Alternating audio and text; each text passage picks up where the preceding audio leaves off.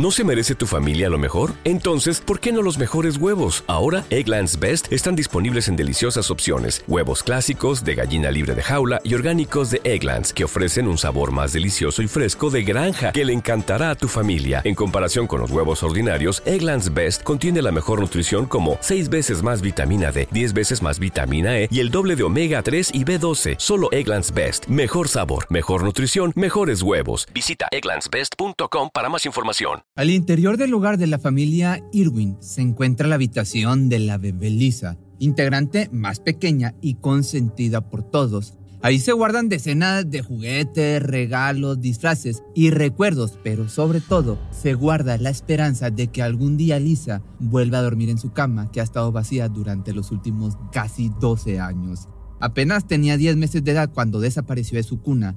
Cientos de especulaciones y acusaciones se generaron en torno al incidente, entre los cuales la propia madre llegó a ser señalada no solo por la desaparición, sino por presunto homicidio.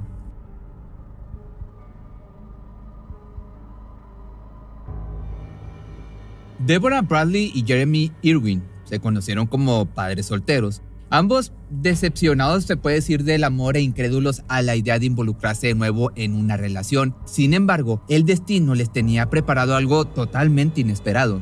Además de conocerse, enamorarse y criar a los dos niños que consideraron como suyos, tuvieron la fortuna de expandir la familia con la llegada de Lisa en diciembre del año 2010. Esta pequeñita llevó una nueva alegría a casa, adueñándose inmediatamente de los corazones de sus hermanos mayores, quienes con mucho cariño buscaban la manera de acercarse para cargarla, abrazarla y darle de comer, como lo dice su madre en una entrevista. Residían en un vecindario de Kansas City, en Missouri, llevando su vida como una familia tradicional. Se reunían los domingos con los vecinos a comer barbacoa y charlaban mientras los niños se divertían. En cuanto a la bebé Lisa, como la llamaban en casa, siempre era acreedora de elogios y cariños por ser tan simpática, juguetona y risueña. Pero toda esa facilidad se esfumó el trágico día en que por alguna razón desapareció de su cuna sin dejar huella. El 3 de octubre del año 2011 comenzó con total normalidad para la familia Irwin, a excepción de un pequeño cambio en su rutina. Jeremy pasaría de tener un horario laboral fijo a rotar turnos debido al proyecto que comenzó a desarrollarse en su trabajo. Haría horas extras y estaría menos tiempo en casa. Durante el transcurso de la tarde el hombre salió rumbo a su trabajo dejando a Débora sola con los tres niños. Era la primera vez que pasaría mucho tiempo sin el respaldo de su esposo, por lo tanto, se sentía algo preocupada y ansiosa, entonces decidió llamar a una de sus amigas para que le hiciera compañía. Caída la noche, los pequeños fueron a dormir y las dos mujeres se quedaron en el porche conversando. Bebieron algunas copas de vino y una vez cada tanto Débora entraba para asomarse a las habitaciones y verificar que todo estuviera bien. Así transcurrieron las horas hasta que las amigas se despidieron. La mujer entró a la casa, volvió a ver a sus hijos y se fue a la cama. Era una noche tranquila, las calles silenciosas brindaban cierta paz, alejando pensamientos negativos. Jamás se hubiese imaginado algún residente que justo a una de las casas de alrededor le amenazaba una tragedia. Alrededor de eso de las 4 de la madrugada llegó Jeremy a reunirse con su esposa e hijos. Fatigado luego de haber doblado turno, solo esperaba mirar a los niños e irse a la cama a descansar, pero cuando se acercó a la puerta se percató de algo muy inquietante. La puerta estaba abierta. Le pareció extraño, mas no perdió el control imaginando lo peor. Primeramente, caminó hacia la recámara principal donde vio a uno de sus hijos y su esposa. Luego se dirigió a la habitación de los niños mayores y ahí vio al otro de sus hijos descansar. Sin embargo, al entrar al tercer cuarto, donde dormía Lisa, quedó completamente paralizado. La niña no estaba en su cuna. La bebé no está en la cuna, la bebé no está, desapareció de lo que gritaba desesperado a su pareja mientras la sacude para despertarla. Inmediatamente Débora sale de su sueño profundo y pregunta, ¿cómo que no está? Tiene que estar en la cuna, ¿dónde más estaría? Ese pequeño diálogo de confusión e incertidumbre fue la brecha que dio inicio a la peor de sus pesadillas. A los pocos segundos, el pánico ya se había apoderado de la casa, los padres gritando desesperados, los niños asustados sin saber qué sucedía. Busquen a su hermanita, era lo que decía la mujer. Registraron entonces todos los rincones de la casa. Era imposible que una niña de tan solo 10 meses de edad saliera de, su cuna por su propio pie. El hombre entonces inspeccionó parte trasera de la casa y no había rastro de la pequeña, entonces comenzaron a temer lo peor. Acto seguido llamaron a la policía. Se percataron de que también habían desaparecido tres celulares, los cuales habían estado en la mesa horas antes, y pronto desplegaron un operativo de búsqueda cubriendo alrededores bosques cercanos y sobre todo el interior de las casas de los vecinos, todos ellos amablemente cooperando e incrédulos a los acontecimientos. Sin embargo, de nada serviría la cooperación de los habitantes, pues los rastros de Lisa parecían inexistentes. A los pocos días, sin ninguna pista en la investigación, los desesperados padres decidieron dar una conferencia de prensa en la que pedían incansablemente cualquier información de ayuda cualquier indicio, por mínimo que fuera, para dar con el paradero de la nena. El llanto de los padres suplicantes al regreso de su hija llegó a tocar las fibras más sensibles de la comunidad. Se sentía muchísima empatía para con ellos, apoyo tanto en la búsqueda como en lo moral, más era cuestión de tiempo para que cambiara la situación. Dadas las circunstancias en cuanto a la evidencia de que alguien pudo haber entrado al domicilio. Así, se puso en jaque la credibilidad de los padres. No obstante, jamás pusieron resistencia a solicitudes por parte de los investigadores que procedieron a llevarse cuanto pudieron de la casa de los Irwin, incluida una computadora y otros objetos que ayudarán a revelar alguna pista e información importante. Incluso al ser llamados para ser interrogados accedieron sin dudar.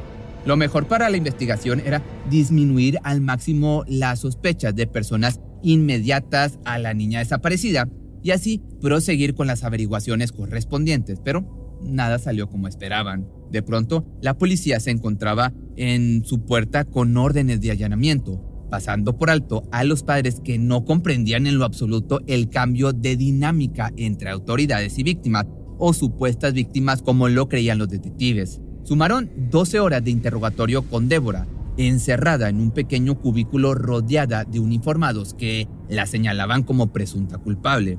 Si creen que yo hice, no la buscarán. Era lo que pensaba la mujer, presa del miedo, confundida y aterrorizada de que su hija corriera peligro en algún lado del, del mundo. Sabía perfectamente en la relevancia del tiempo y perderlo mirando en la dirección equivocada podría significar la diferencia entre la vida y la muerte. Por su parte, Jeremy había declarado el cómo encontró el domicilio al llegar. Comentó haber visto una ventana abierta y la puerta sin llave, pero los detectives no confiaban plenamente en sus declaraciones, más aún después de hacer una prueba en la que intentaran entrar por la ventana, a través de la cual resultó totalmente imposible. Creció tanto la desconfianza para con los padres que los oficiales se encargaron de buscar mediante las cámaras de seguridad de trabajo de Jeremy pruebas para confirmar que la ausencia del domicilio al momento de la desaparición fuera verdadera. Pero pese a que se validó el hecho, no fue motivo suficiente para quitarle los ojos de encima, especialmente en la madre. La idea de un intruso en el hogar se desdibujaba cada vez más para los investigadores. Su seguridad, al resaltar que nadie pudo haber entrado por la ventana, debió llevar las especulaciones hacia el hecho de que la puerta se encontraba abierta, pero parecían ignorar esos detalles. Quizá no había manera de probarlo, así que el pasar de los días solo ponía más en tela de juicio la versión de Débora. Sus palabras parecían guardar secretos que no quería revelar, por lo que la interrogaron una y otra vez. Lo curioso era que entre más hablaba, más se confundía. La mujer aseguraba haber tomado una o dos copas de vino antes de ir a dormir aunado a que la última vez que vio a Lisa fue alrededor de eso de las 10.30 de la noche. No obstante, en otra ocasión, esas dos copas de vino aumentaron a cinco y así sucesivamente hasta que reconoció haber estado muy confundida en la supuesta hora en que vio a su hija por última vez. Terminó por aceptar que eran las 6.30 de la tarde cuando revisó la cuna. A partir de ahí, perdió la noción del tiempo. Si pudiera volver atrás y cambiar lo que pasó esa noche, hubiera decidido no beber. Quizá, de no haberlo hecho, habría escuchado a quién entró y habría evitado que se la llevaran. Esto lo reconoció en una entrevista posterior al caso. A partir de ese día le persiguió el remordimiento de no haber podido proteger a su hija por tener algunas copas de más Incluso el no recordar con exactitud lo sucedido hizo que la investigación tomara un rumbo que no debió tomar, afectando para siempre el resultado. Desgraciadamente, detectives, policías y demás autoridades se dejaron llevar por las estadísticas que apuntan a que en más ocasiones de las que se espera, los padres salen en entrevistas y programas de televisión rogando por el regreso de sus hijos, pero tiempo después son ellos mismos quienes confiesan el crimen. Sin creer el modo en que se desenvolvía la búsqueda de Lisa regresando a donde estábamos, lo único que pudo hacer Débora fue solicitar el someterse a la prueba de detector de mentiras. Quería hacer ver a la justicia el grave error que cometían, entonces aceptaron su solicitud. Pensando en que finalmente le creerían, comenzó a contestar las preguntas que una tras otra le lanzaban esperando confundirla.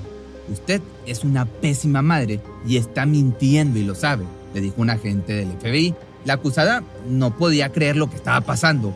Le exigían confesar, pero ella se negaba a confesar algo que jamás habría hecho, como dañar a su propia hija.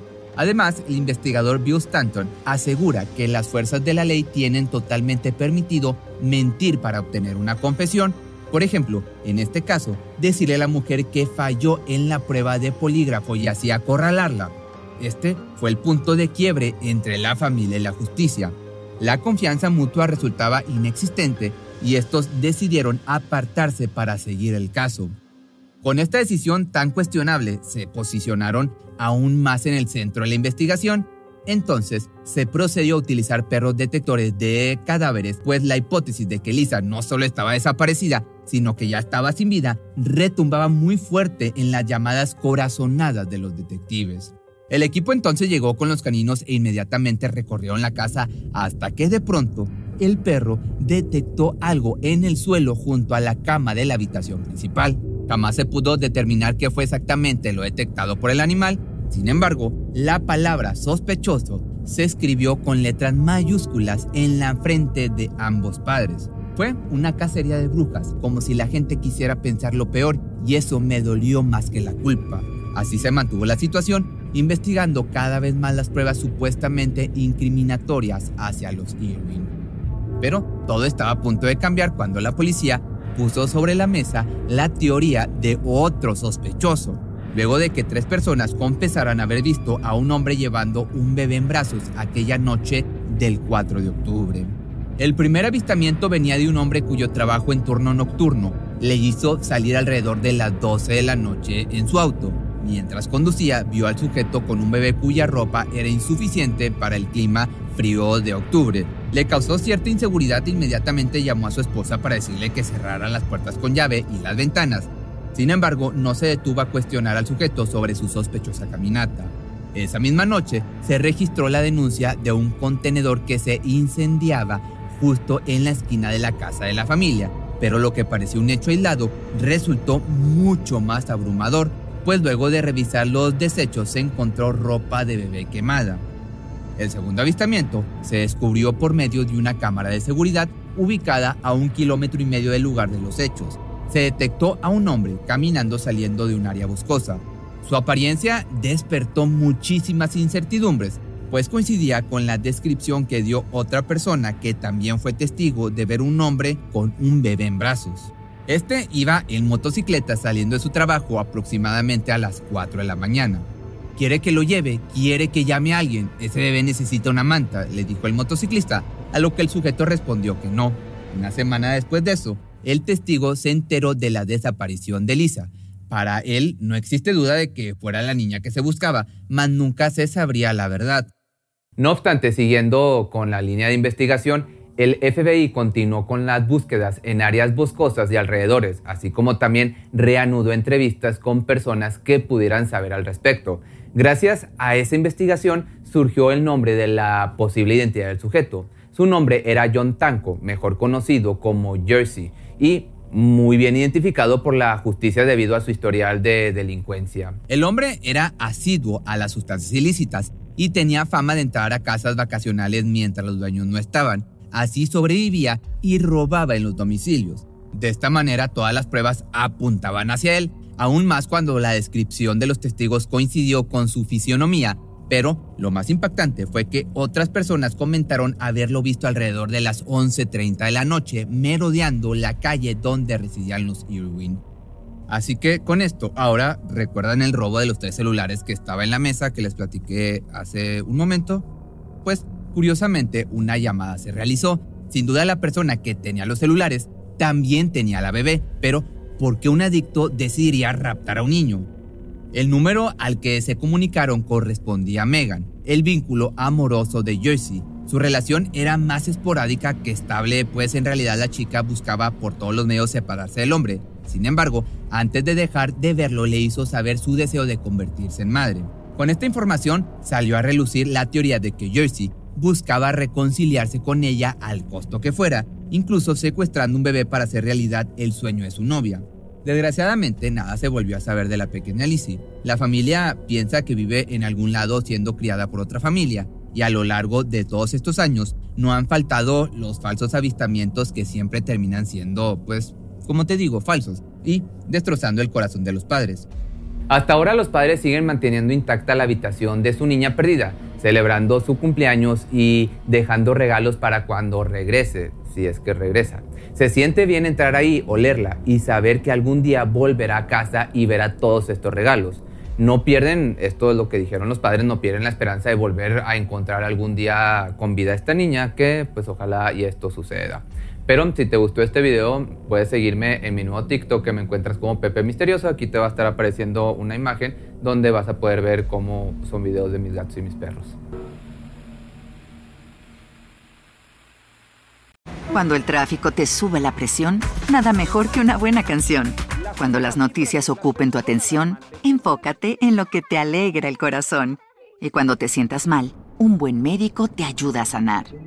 Sabemos que mantener tu salud es tu prioridad, también es la nuestra en Kaiser Permanente, donde trabajamos juntos para cuidar de todo lo que tú eres. Kaiser Permanente, para todo lo que tú eres. Kaiser Foundation Health Plan of the Mid-Atlantic Stay Inc., 2101 East Jefferson Street, Rockville, Maryland 20852. ¿Te preocupas por tu familia? Entonces, ¿por qué darles solo huevos ordinarios cuando pueden disfrutar de lo mejor? Eggland's Best, los únicos huevos con ese delicioso sabor fresco de granja, además de la mejor nutrición, como 6 veces más vitamina D, 10 veces más vitamina E y 25% menos de grasa saturada que los huevos regulares, además de muchos otros nutrientes importantes. Así que, dales los mejores huevos. Best. Mejor sabor, mejor nutrición, mejores huevos.